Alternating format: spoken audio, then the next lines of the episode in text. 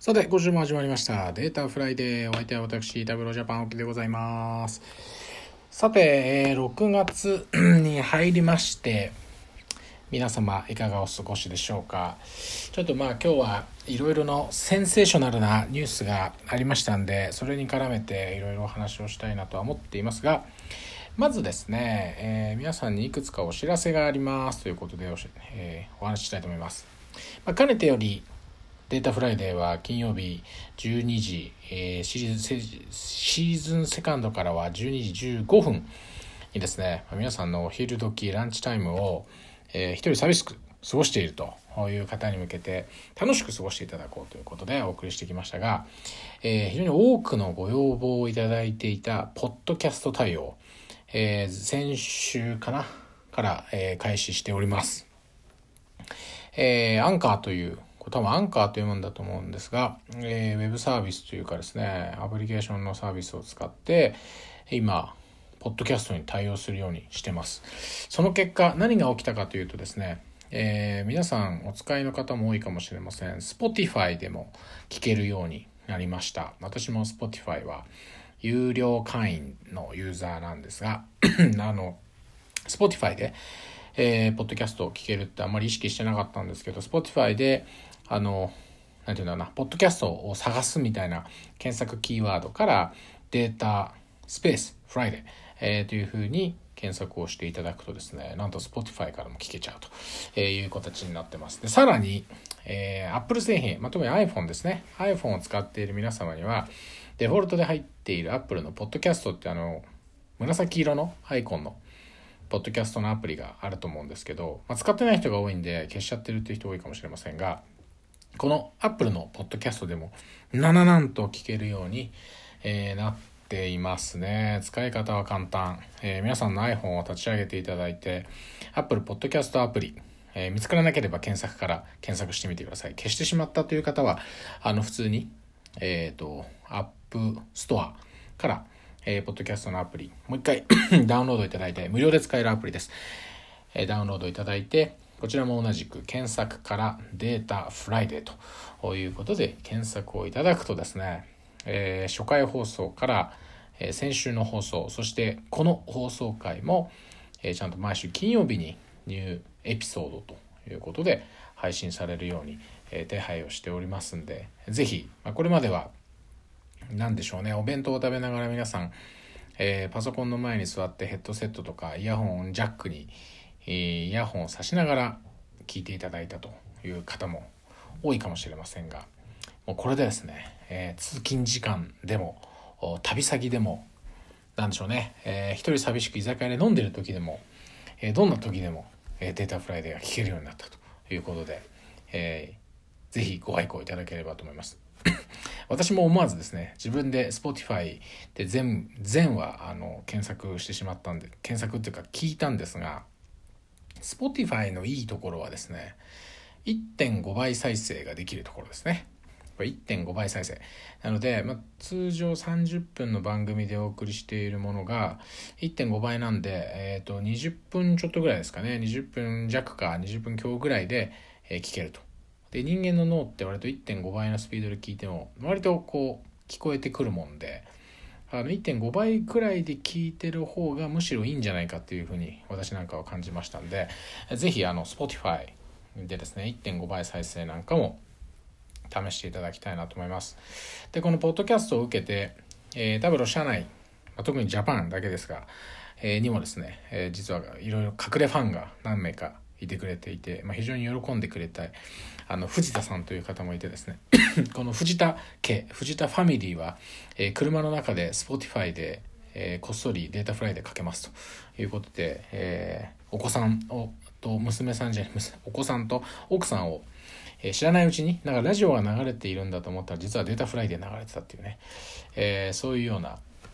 展開をされるっていうことなんであもしこの回を聞いていたらびっくりするでしょうね、えー藤田さん皆さん聞いてますか、えーデータフライデー秋です、えー、前はぜひチェックしてくださいね。ということで今ねあのーこの配信状況どこで聞かれたかとか、えーどのプラットフォームで聞かれたかって全部わかる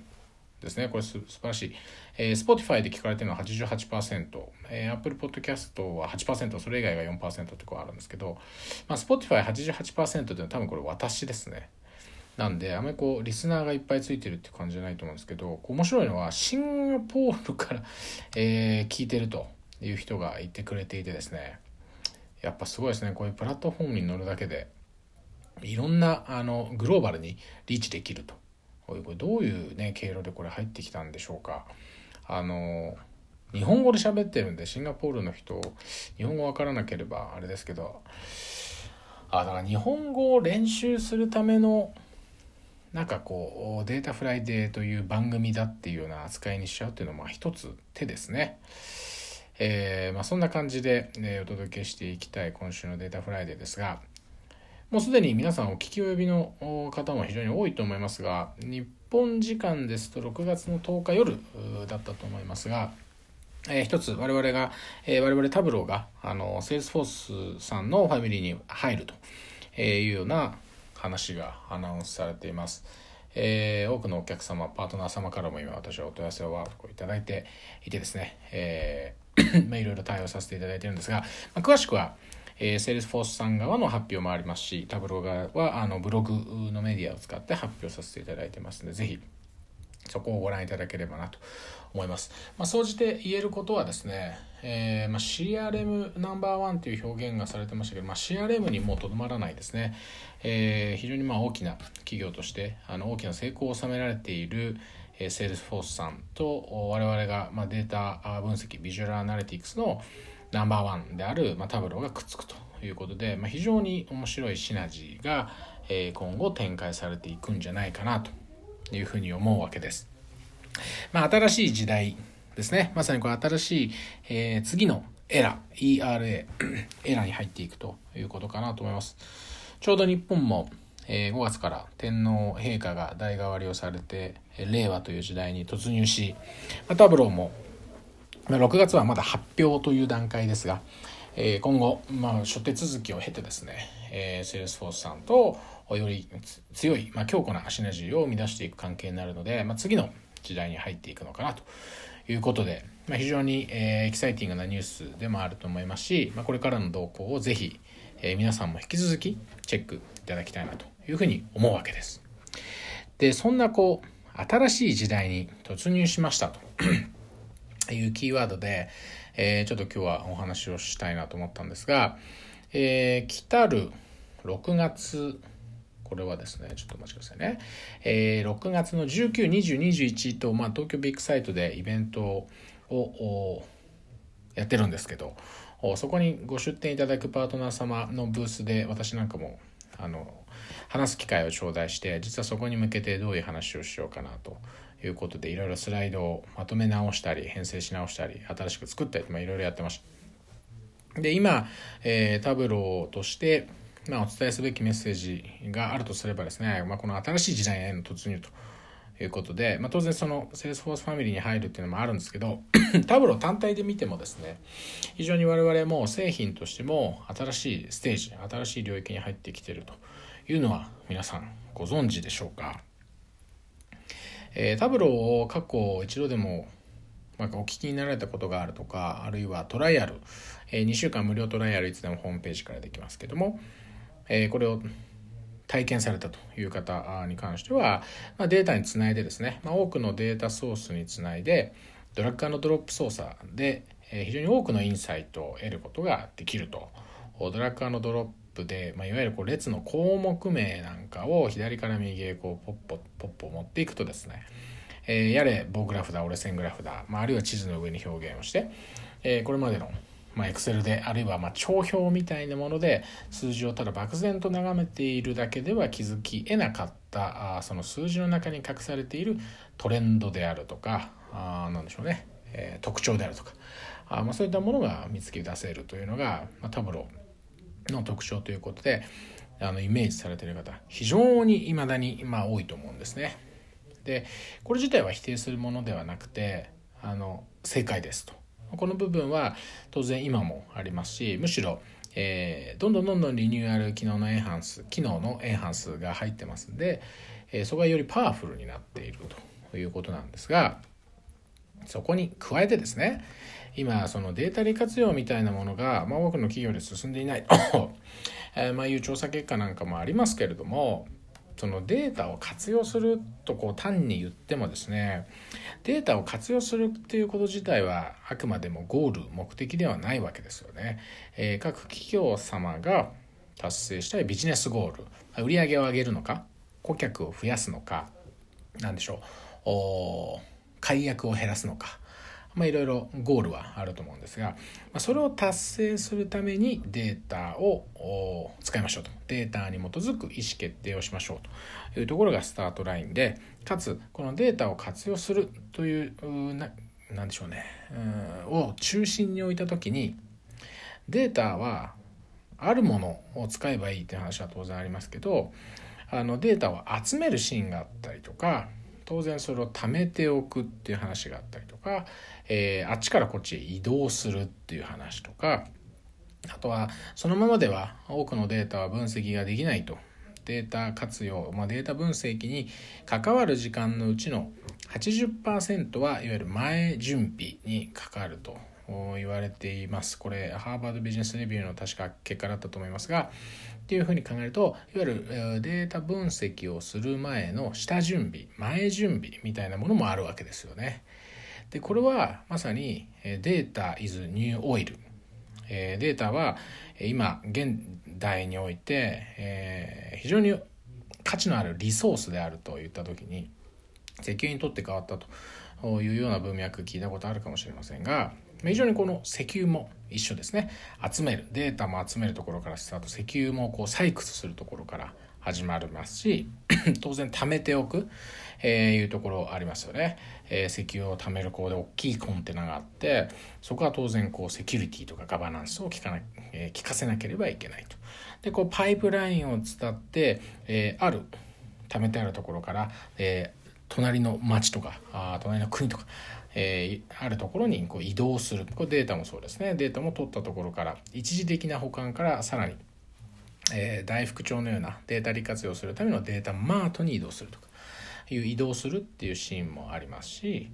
えー、先ほど触れたような準備。データも、えー、その分析活動の80%は前準備下準備にかかっていますが、えー、地中からこう掘ってきた原油はですねそのままでは使えないということで下準備するわけですね。精油をしたり何とかしたりとこうやって、えー、ガソリンになったりプラスチック製品になったり軽油になったりとまあいろいろこう過程があると。でようやくこの綺麗になったデータを活用するといったところで、まあ、車のエンジンにガソリンが入ってですね。でガソリンを入れることガソリンを作ることが目的ではないわけですね。車を運転して、えー、自分の向かいたい方向に向かっていくと。まさに、えビジネスをドライブすると。車だけにと。いうところが活用、まあ、活用というかデータ活用を取り巻く世界。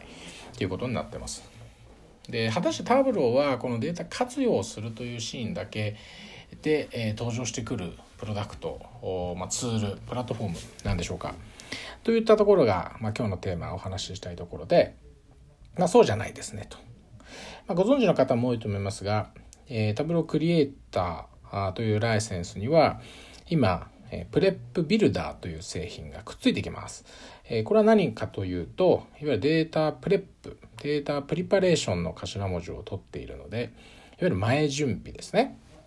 ヌルをきれいにするとか、表記揺れをきれいにするとか、あとはカラム名が違うものを一緒にするとか、当然テーブルが複数にわたっているものをジョインする、ユニオンするなんてことも当然ながらできるということですね。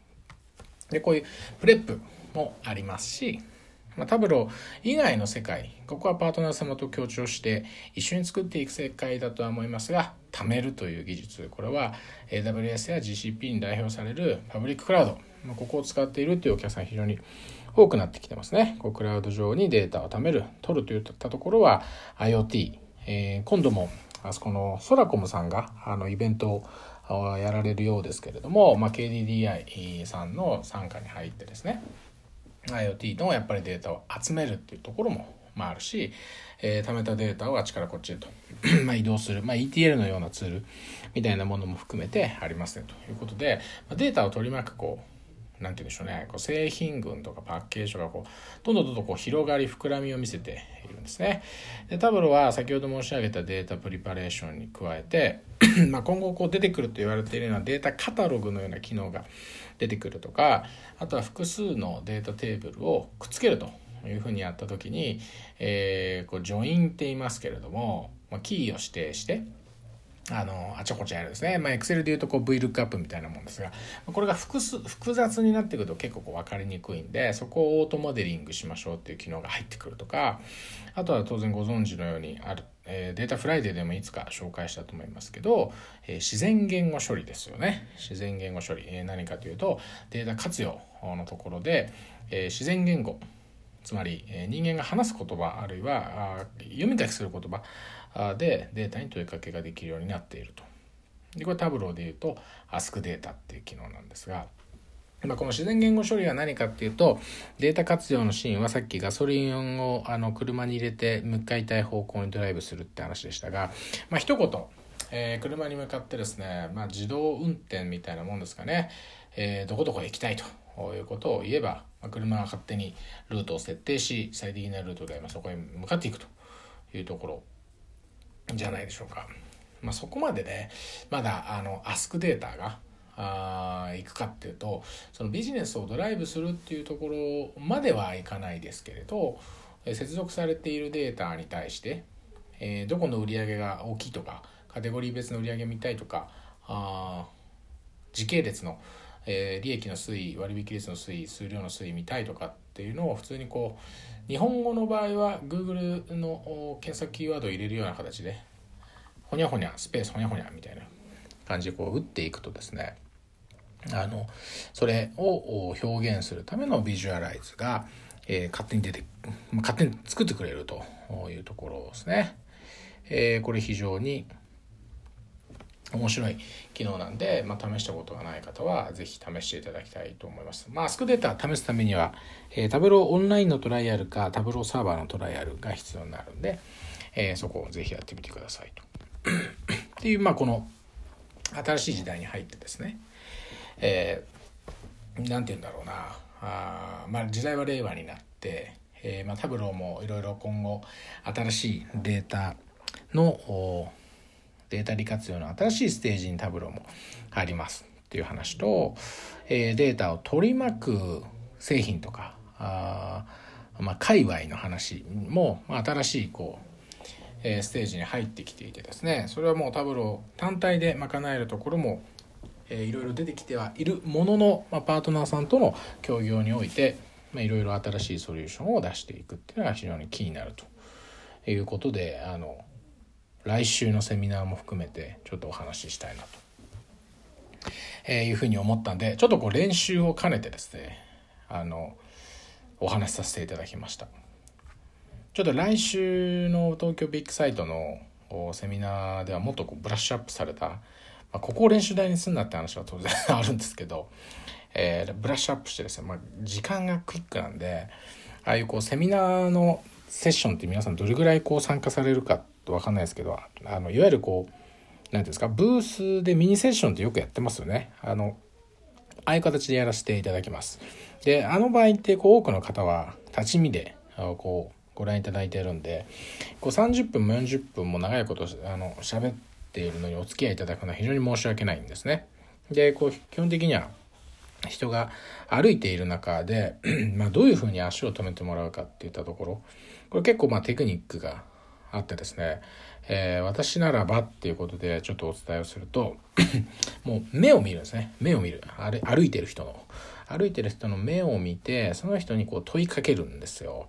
え違いますかと。こういうことありませんかっていうような問いかけをするとあとはあのスクリーンに映っているもの。これがパワーポイントが大体映ってると思いますがま字ばっかりのものだけではなくてなるべく写真とか動いてるものですね。製品が動いてるデモなんかは非常に見てくれます。あとはあのシステム寄りの方はいわゆるあの黒い画面に、え、文字コ文字がいっぱい並んでる、まあ、コードがいっぱい並んであの画面出してるだけで結構足は止まったりしますけど私それできないんでなるべくデモだったりあの写真とか大きなメッセージを出して、えー、皆さんにこう訴えかけるような喋りをするとですね結構足を止めてくれると思います。で、えー、私はそれを実践するために来週東京ビッグサイトにいますんで、えー、水曜日と木曜日と金曜日ぜひですね、えブースタブローでブースは出してません。あるパートナー様のブースに私立ってます。大きくそのパートナー様のブースにはタブローのロゴが出ているはずなんで、すぐ見つかると思いますんで、えー、ぜひですね、ビッグサイトで、えー、来ていただいて、まあ、未だかつて言われたことありませんが、え、データフライで聞いてますって私を見つけたらですね、ぜひ言っていただけたら、あの、非常にやりがいになりますし、あの、喋っていいですかって言ったら、あの、来週か再来週かどっかでその方のお名前もあの発表したいなと思いますんで、えー、ぜひお越しくださいと。で、あとは、あの、この時期になってきますとですね、皆さんにちょっとお知らせしておきたいのは、そろそろ気になるタブローカンファレンス2019と、いうことでございますね。えー、っと、斉藤社長に来ていただいた回にも、このタブローカンファレンスについて、簡単に紹介をしたり、まあ、斉藤さん、まあ、そもそもねあの会社を辞められて社長、まあ、起業をされたきっかけになったのはこのタブローカンファレンス、えー、斉藤社長にご参加いただいたのは2018年でしたのでニューオーリンズでの開催だったんですが今年、えー、タブローカンファレンス2019はですねえアメリカ・ネバダ州はラスベガスということの開催がアナウンスされております。で、なんと、えー、このタブローカンファレンス2019ラスベガスは11月の12日から15日にかけて行われるんですけれどこの翌週にサンフランシスコではセールスフォース社のドリームフォースがやっていると、いうことでですね何かあるかもしれませんね、えー、 Tableau Conference をラスベガスでやった翌週にサンフランシスコで Salesforce、まあ、これ完全に私のあの予想でしかないので何の保証もしませんが。ま、もし日本から海外出張ですね、行ったり来たり大変という方いらっしゃれば、まあ、ラスベガス1週間行って、そのままサンフランシスコ行くと、えー、 Tableau を聞いた後に Salesforce 受けるというような一石二鳥の出張機会でもあると思いますので、ぜひ、タブローカンファレンス2019 in ラスベガス。今ですね、8月の2日までに、え、チケットのお申し込みをいただきますと、200ドル割引というような時期に入っていますんで、えー、これ11月の12日からが本番ですが、まあ、例年ですね、これチケット売り切れになります。で、売り切れになると当然入れません。なので、売り切れになる前、かつ、えー、 early bird ですね。早い段階で買う方が安く買える。えー、今買うのが一番お得ということになってますから、ぜひ皆さん、えー、出張申請を上げて、11月ラスベガス、えー、一緒にこの熱気をですね、え data people の祭典だと思いますけれども感じていただくために、えラスベガス。直行便もあの多分あると思います。ニューオーリンズに行くよりは全然楽ちんだと思うんで あのラスベガス、えー、ぜひ行っていただきたいなというふうに思う次第です、えー、今週はですね、まあ、こんなところで締めたいなというふうに思いますが、まあ、最近あの ネタ話すネタもですねだいぶ尽きてきて、まあ、そろそろまたゲストを呼んでいろいろお話をお聞きしたいなというふうに思っておる次第です。あのゲストがいるとですね、まあ、考え考えたらそのそうですよね30分1人で喋るよりもゲストがいたら15分ずつ喋ってれば、えー、結局30分の番組成立してしまうんで、えー、やっぱ相方っちゅうかですねゲストの方がいた方がいいだろうと。でこうリズムも出るじゃないですか私が一人こうこれ iPhone で録音してますから iPhone に向かってただ喋ってるだけなんですけど iPhone に向かって喋るよりも私もこう人の顔を見てですねこう喋りながら、えー、コールレスポンスでやりたいなというふうに思ってますんで、まあ、ちょっと引き続き、えー、アンケート等 も通じて、えー、ゲストの要望ですとかなんかこんな話聞いてみたいなんていうのがあれば、あぜひ、